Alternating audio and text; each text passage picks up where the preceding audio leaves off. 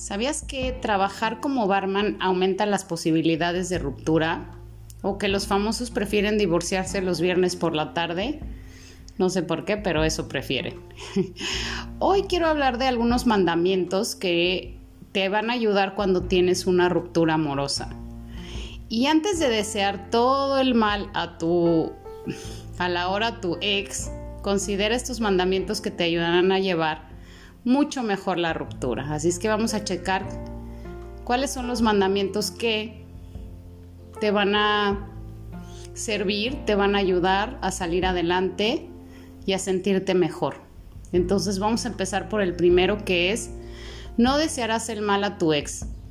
Y es común que cuando pasamos por procesos dolorosos, en especial aquellos que tienen que ver con el ego, nuestra primera reacción es desear un mal. Y no, no se hagan porque todos lo hemos pensado. Pero considera que todo mal deseado es un mal hacia ti mismo y no, no la vas a librar. O sea, si tú deseas el mal antes o después, se te va a regresar. Acuérdense que la vida es como el súper, el supermercado, o sea, aquí nadie se va de aquí sin pagar. Y aunque tu ego y tu amor pueden estar heridos, considera esto antes de lanzar una maldición que puede resultar contraproducente. O sea, todo lo mal que tú deseas y hablando en cuestiones energéticas y hablando que todos somos como una misma energía, imagínense que cada vez que tú estás deseando un mal a alguien, realmente te lo estás haciendo a ti. Así es que aguas con lo que desean. En el número dos, hazte responsable. Y sí, sé responsable de tus fallas en la relación. Porque acuérdense que todo se genera desde lo más interno. Y muchas veces cuando estás con alguien, sabías que ese alguien te estaba agarrando de balsa o tenías miedo de que, de que se fuera o simplemente eres responsable de que esa persona se aleje. Y vean por qué, o sea, por qué esa persona se alejó de ustedes, cuál es su parte de responsabilidad. Créanme que al reconocerlo estarán avanzando más de lo que creen.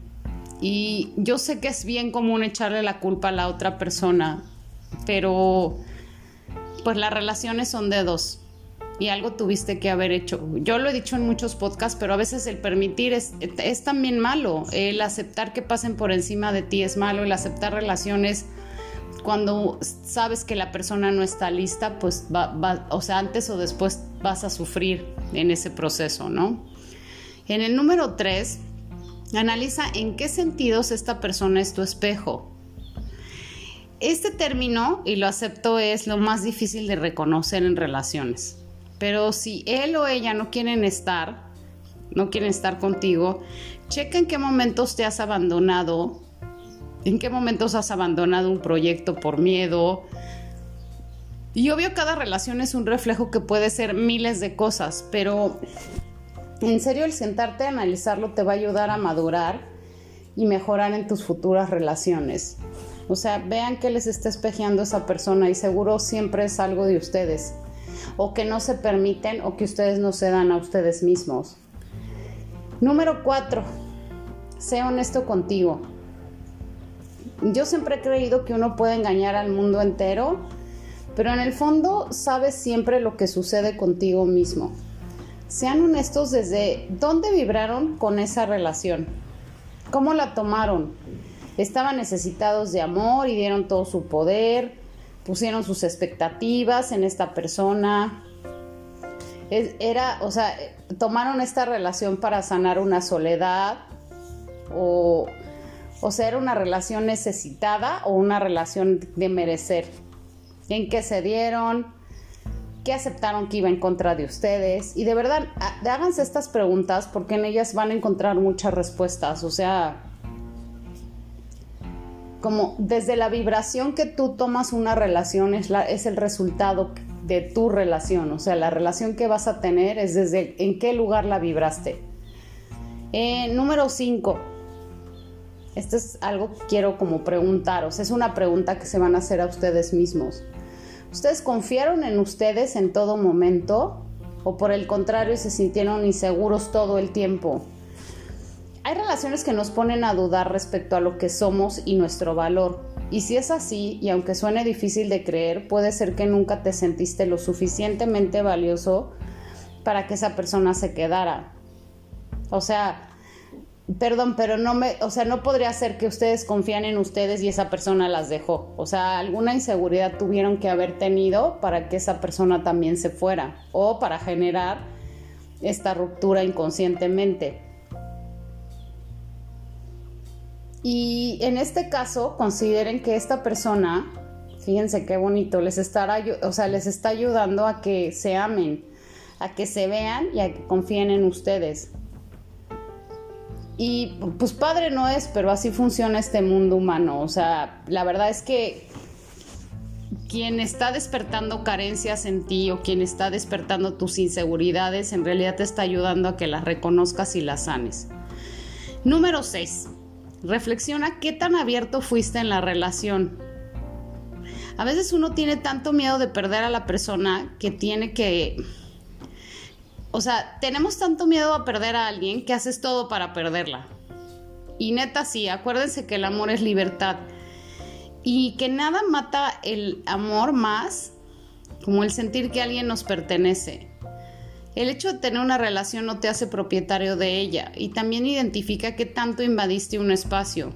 Todos somos únicos e irrepetibles y el querer cambiar un diseño humano nos hace perderlo. O sea, es, eh, el título de novios a veces cambia todo el estatus, ¿no? O sea, es como, ¿qué estás haciendo? ¿A dónde vas? ¿Por qué no me hablas?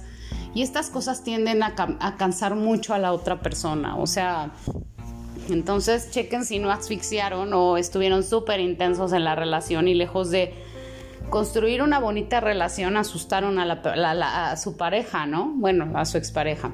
Y el número 7, que es el último, y el que les va a costar más trabajo, pero cuando estén listos, porque, listos, porque esto es, como yo lo decía, también es un proceso de duelo, de dejar ir y de soltar, yo les recomiendo que le manden luz a esa persona. Y aunque les cueste trabajo, porque fíjense, cada relación en nuestra vida viene a darnos un gran aprendizaje. Y sé que a veces es muy difícil verlo, pero en verdad que es así. Si esta persona un día te dio una ilusión, una emoción y te dio mejores días, merece que hoy quieras lo mejor para él o ella, aunque esto no sea a tu lado. Y métanse hasta el fondo de sus emociones, de los acontecimientos vividos y tendrán la respuesta al aprendizaje que hay que ver.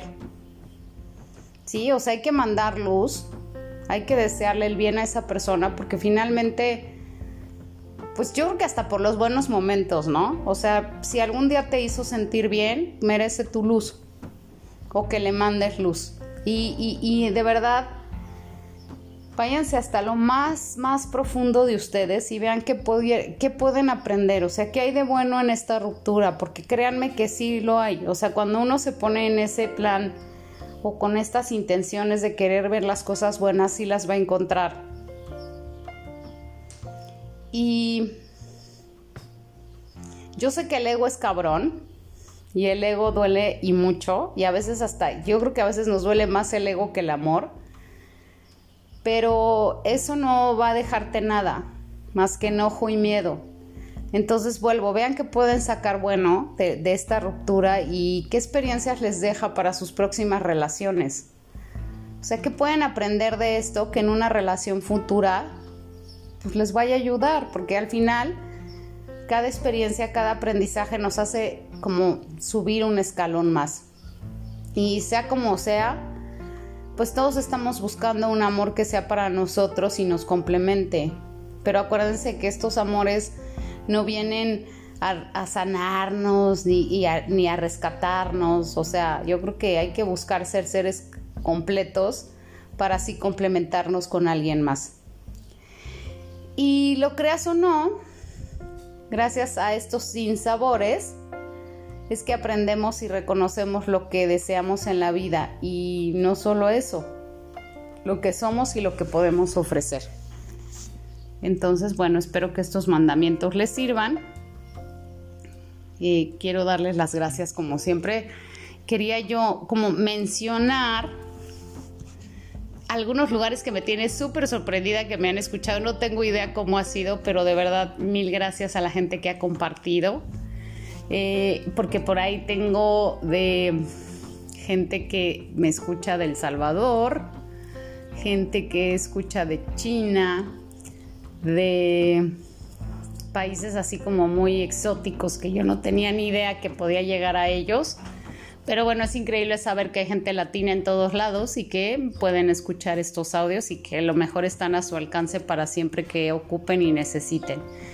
Les deseo una excelente, excelente tarde. Soy diseñame espiritual. Porfa, eh, consideren llevar a cabo estos mandamientos. Sé que en, el amor y cuando lastiman nuestro ego es muy complicado tener la claridad o las ganas de hacer cosas para nosotros, pero en algún punto considérenlo si tienen alguna persona cerca de ustedes que está pasando por una ruptura y que creen que esto les puede servir, pues con mucho gusto ya saben. Eh, pero en fin, que tengan una excelente tarde. Soy Diseñame Espiritual. Muchas, muchas gracias.